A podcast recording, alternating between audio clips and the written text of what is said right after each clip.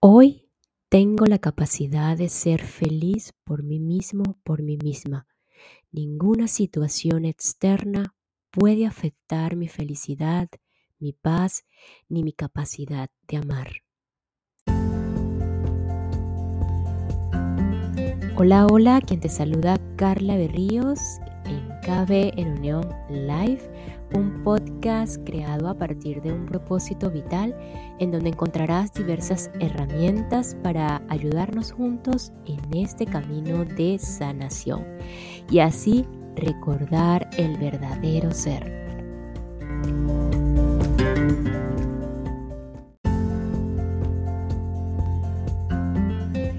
Hoy vamos a ver, leer, como lo quieras entender, el capítulo número 5 de Aprender a tener paz, según Gerardo Smelling, eh, y trata justamente acerca de la independencia interior. ¿Qué es eso de la manipulación? ¿Qué podemos hacer para evitar la manipulación? ¿Qué hacemos con las influencias externas?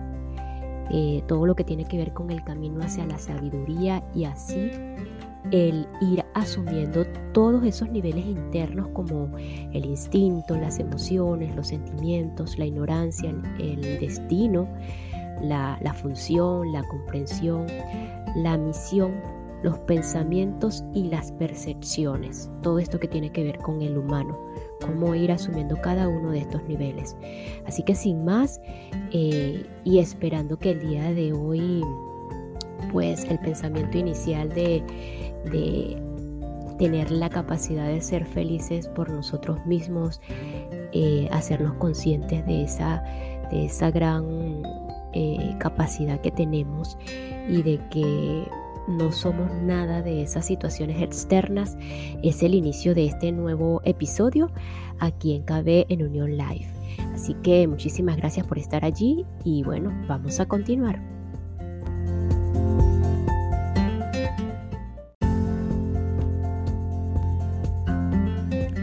Independencia interior. Evitando la manipulación.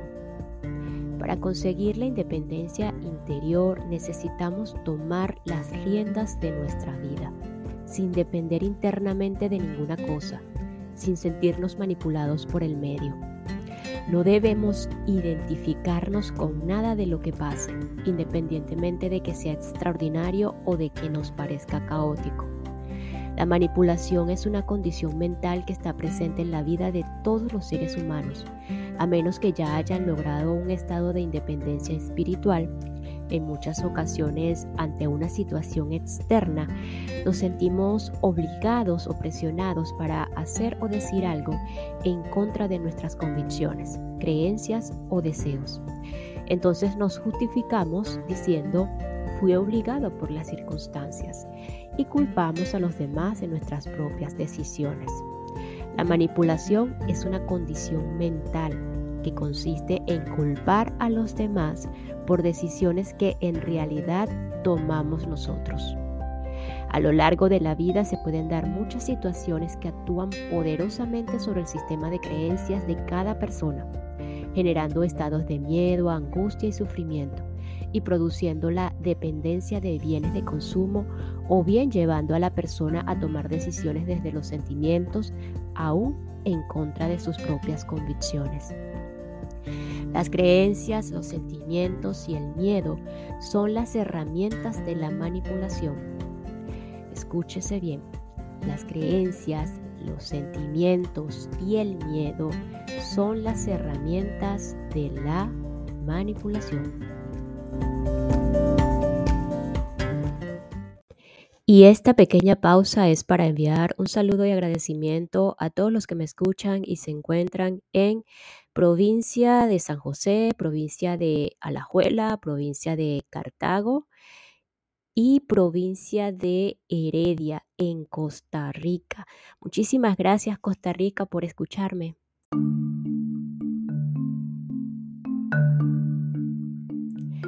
Principales agentes de la manipulación y cómo se clasifican en las siguientes cinco categorías. Número uno, amenazas de personas. La parte más vulnerable de quienes aún no han logrado asumir totalmente su propia vida son los sentimientos. Por esa razón, muchas personas permiten que sus decisiones sean manejadas por los mensajes más, o menos amenazantes que provienen de sus seres queridos o de sus jefes, compañeros de trabajo, empleados o vecinos. Son mensajes como, si sigues así, me vas a matar. Yo sufro mucho cuando, o tú tienes la culpa de, etc. Los demás nos amenazan, pero las decisiones las tomamos nosotros. Los demás nos amenazan, pero las decisiones las tomamos nosotros. Número 2. Agresiones de personas o animales. Ante la agresión, la mayoría de las personas reaccionan bien con violencia o bien tratando de huir y culpan a su agresor, sea una persona o una situación, por los resultados que ellos mismos obtienen con su conducta de defensa u oída. Ante la agresión, nuestra ignorancia nos lleva a culpar a los demás de nuestro propio miedo. Ante la agresión, nuestra ignorancia nos lleva a culpar a los demás de nuestro propio miedo. Número 3. Propaganda comercial. La publicidad contiene mensajes diseñados específicamente para manipular el sistema de creencias o los miedos de las personas, con el fin de que consuman ciertos productos o servicios. Número 4. Normas culturales y leyes. El cumplimiento de las leyes, los principios morales, los tabús, etc., son una forma de cumplir acuerdos establecidos y algunos atávicos y otros de reciente cuño, pero todos estos códigos son parte de la vida en sociedad y de la civilización en un sentido amplio y positivo. Algunos de estos aspectos nos definen como especie, sin embargo, algunos son limitantes, pues la mayoría de las personas se sienten obligadas a obedecer las tradiciones culturales, los principios morales y las normas legales porque tienen miedo al castigo, a la crítica o al rechazo, y porque sus mentes están limitadas por los, conceptos de bien y del mal. Mientras tengamos conceptos falsos asociados al bien y al mal, mantendremos también un conflicto interno constante entre ellos que no nos permitirá tener paz. Es la lucha del ego, en cuyo sistema de creencias sí existe el bien y el mal. Sentirse obligado a obedecer se debe a la incapacidad de asumir las propias decisiones. Sentirse obligado a obedecer se debe a la incapacidad de asumir las propias decisiones. Número 5. Noticias de los medios de comunicación.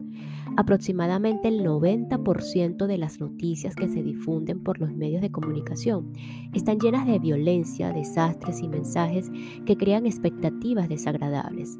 Nos llevan a suponer que a cualquiera y en cualquier momento puede sucederle algo similar, lo que hace que nos llenemos de angustia y miedo y nos sintamos, por supuesto, obligados a asumir toda clase de costosas medidas de seguridad.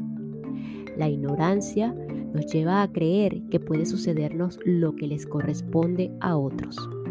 La ignorancia nos lleva a creer que puede sucedernos lo que les corresponde a otros.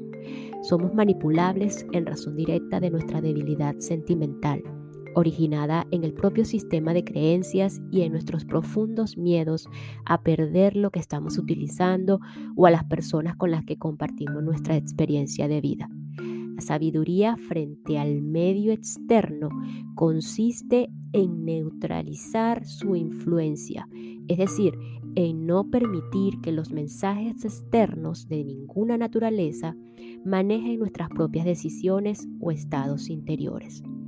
Agredimos o huimos cuando tenemos miedo. Neutralizamos o delimitamos cuando tenemos paz. Agredimos o huimos cuando tenemos miedos. Neutralizamos o delimitamos cuando tenemos paz. Para liberarnos totalmente de la manipulación del medio, necesitamos comprender que nadie puede obligarnos a decidir, porque todas las decisiones son siempre tomadas libremente ya sea para aprovechar el diseño del propio destino, para respetar la experiencia de los demás o para adaptarnos al medio dentro del cual nos corresponde vivir. Jamás debemos sentirnos obligados ante nada ni nadie, porque somos los dueños de nuestras propias decisiones. Jamás debemos sentirnos obligados ante nada ni nadie, porque somos los dueños de nuestras propias decisiones. La afirmación yo decido es una forma de reprogramar la mente para ser totalmente libres, para alcanzar la independencia espiritual y dejar de ser manipulables. Al hacernos conscientes de nuestra libertad para tomar decisiones, trascendemos una cantidad gigantesca de limitaciones mentales. Nos liberamos totalmente y empezamos a tener una vida de mucha mayor satisfacción. Comenzamos en definitiva a vivir con sabiduría por ello se recomienda repetirla muchas veces, yo decido. Repetir muchas veces, yo decido. Yo decido amar y respetar a todos los seres vivos, reconociendo la perfección que cada uno manifiesta. Yo decido aceptar todos los sucesos de la vida y la función que a cada quien le corresponde cumplir. Yo decido asumir las experiencias y sucesos de mi vida como necesarios para mi comprensión de amor. Yo decido actuar con serenidad frente a toda situación de la vida, comprendiendo que la paz es la herramienta del amor. Yo decido agradecer todo lo que aprendo de las dificultades que la vida me presenta. Yo decido valorar y disfrutar de todo lo que tengo, comprendiendo que es perfecto para mí yo decido adaptarme al medio que yo mismo escogí para lograr en él una vida llena de satisfacción. Yo decido respetar totalmente la experiencia de los demás y ganarme la confianza de las personas. Yo decido aprovechar sabiamente el destino que yo mismo diseñé y toda oportunidad que la vida me presente. Yo decido flexibilizar mi mente para acelerar mi crecimiento espiritual. Yo decido ceder y permitirme experimentar otros puntos de vista para así acabar con mi ego y mis limitaciones. Yo decido emparejarme con los demás para poder servirles y llevarles con mi apoyo un mensaje de amor. Si interiorizamos estas oraciones, nos sentiremos completamente libres y felices al comprender que somos nosotros quienes decidimos hacer o no algo ante una determinada situación. Y porque entendemos que todo forma parte del destino que cada uno diseñó para apoyar su propio desarrollo espiritual, para alcanzar el estado de, independencia espiritual en el que nuestra paz, armonía y decisiones solo dependen de nosotros, necesitamos reconocer que nadie nos puede obligar ni decidir por nosotros, por lo que no podemos culpar a los demás de decisiones que son solo nuestras. Solo al dejar de culpabilizar comenzaremos a evolucionar espiritualmente. Debemos comprender que la amenaza o presión que alguien ejerza sobre nosotros y nuestra conducta elegida libremente son dos aspectos totalmente independientes. Culpar a los demás es el resultado de las propias elecciones. Es el primer síntoma de que no se asume la vida, es decir, de que se es un esclavo del entorno. Implica la incapacidad para ser uno mismo y para encontrar el propio valor. En cuanto a la persona que amenaza, el problema es suyo, es, su experiencia ante una amenaza directa como un insulto o tener que pagar un impuesto, podemos hacer una evaluación de lo que ganamos en lugar de considerar solo lo que, lo que perdemos. Las imposiciones implican que las personas pierden su capacidad de decisión, se vuelven incapaces. Toda norma es una amenaza, por lo que es necesario llegar a acuerdos.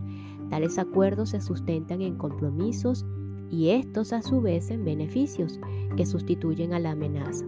Por ejemplo, una amenaza sería, si nos haces esto, te quito esto otro. Mientras que el beneficio es, si decides hacer esto, obtienes esto otro. Y decides, y si decides no hacerlo, pues no lo tienes. Para que no, para que no sea una imposición, hay que hablarlo con la persona, construir acuerdos. Lo deseable es alcanzar un estado interior de yo soy que implica renunciar total y definitivamente a culpar a otros de las decisiones que se toman y asumir los resultados que se obtienen con ellas. Cuando alguien culpa a otro, no es el mismo, sino que se encuentra en un estado lamentable o del no soy y en esas circunstancias es totalmente manipulable. Como consecuencia, se sentirá amenazado por todo, culpará a los demás de lo que siente y de todo lo que haga, pues surgirán reacciones negativas. Ese es el estado de la esclavitud mental. Dejemos de ser esclavos para pasar a ser libres ya. Cuando alguien es esclavo, entre comillas, depende totalmente de las cosas y de otras personas para tener paz. Es dependiente y sufre por proteger lo que cree que son sus posesiones, a sus seres queridos y, lo que considera que son sus derechos. Y se pasa toda la vida peleando para defender algo que en realidad ni siquiera es suyo. El ejercicio de asumir consiste en no sufrir, no culpar y por el contrario actuar. Ante una amenaza tenemos varias alternativas de decisión. Negociar para llegar a un acuerdo, delimitar, o bien protegernos tomando algunas precauciones. Además, con sabiduría se puede agradecer lo que se aprende de la amenaza, que es una gran oportunidad para mantener nuestra paz, serenidad y aceptación, independientemente de lo que ocurra afuera.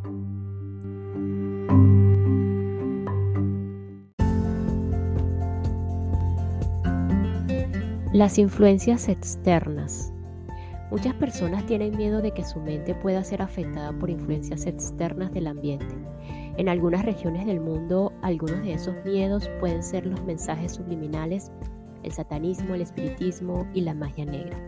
También temen mucho sobre, todo los padres, que los jóvenes caigan en juegos de riesgo, imprudencia de conducir, borrachos, el mundo de las drogas, la violencia, etc. O bien estos miedos pueden llegar a producir dependencias mentales muy limitantes, además de, en ocasiones, serias lesiones físicas. El miedo a que algo desconocido pueda hacernos daños es proporcional al nivel de ignorancia personal. El miedo a que algo desconocido pueda hacernos daños es proporcional al nivel de ignorancia personal. A medida que ganamos sabidurías acerca de la forma en que funciona el universo, la mente, el cuerpo y las leyes, el miedo se vuelve innecesario. A lo largo de la historia de la humanidad ha sido útil como forma de defensa, pero ¿quién necesita defenderse? Solo aquel que piensa que podría ser atacado y quien podría ser atacado, solo quien no es capaz de respetar por lo tanto, si lo, si lo vemos al revés, cuando alguien respeta absolutamente a todos los seres del universo, no necesita defenderse porque será respetado. Uno de los tipos de influencias externas mencionadas a los que mucha gente teme son los mensajes subliminales y muchos tipos de sugestión y persuasión publicitaria. Mensajes sutiles diseñados de forma tal que tratan de evitar el filtro de la mente consciente y de llegar directamente al inconsciente. La manera de librarse de su influencia es ser conscientes de nosotros mismos y de la razón de nuestras decisiones. Las personalidades negativas son más susceptibles, autosugestionables a los mensajes subliminales. Por otro lado, se denomina satanismo a la práctica de actividades relacionadas con estados mentales de profunda ignorancia. Por tanto, el mal, entre comillas, solo estará cerca de quienes estén sumidos en dicha ignorancia. Por último, se entiende por magia negra el uso inadecuado de las herramientas mentales ejecutado por personas con altos niveles de ignorancia, con el propósito de influir negativamente sobre la mente de otras personas. La magia negra solo puede afectar a quienes creen o se hacen correspondientes con ella. Las personas con un buen desarrollo espiritual y debidamente entrenadas en asumir sus pensamientos, sentimientos, decisiones y acciones no están sujetas a la influencia de ningún tipo de mensaje subliminal, satánico, espiritista, publicitario o de la magia negra, ni a caer en vicios nocivos para la salud. Renunciar totalmente a cualquier nivel de defensa o de agresión nos hace invulnerables. Es precisamente el construir, esas defensas lo que invita a la agresión. Para el adecuado manejo de las influencias externas, es importante saber que el único momento en que la mente humana puede ser influida o programada externamente es en la etapa de la inocencia. es decir, desde el nacimiento hasta los 12 años, pero la mente del adulto no está sujeta a ninguna influencia externa, a menos que la propia persona decida aceptarla. Esto quiere decir que cada uno necesita asumir sus propias decisiones de aceptar o no aceptar los mensajes que se originan en el medio externo, dentro del cual le corresponde vivir su propia experiencia evolutiva para lograr la transmutación de su destino. Si comprendemos que nada puede afectarnos más allá de nuestras propias decisiones, nos convertimos en invulnerables. El problema no es lo que pasa a nuestro alrededor, sino lo que pasa dentro de nosotros, así como lo que hacemos con nuestra mente.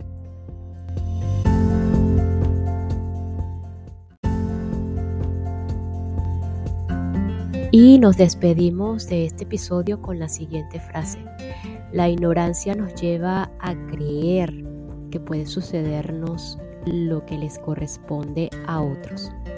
Nos escuchamos en el próximo episodio para continuar con eh, aprender a tener paz según Gerardo Smelling. Gracias, gracias, gracias.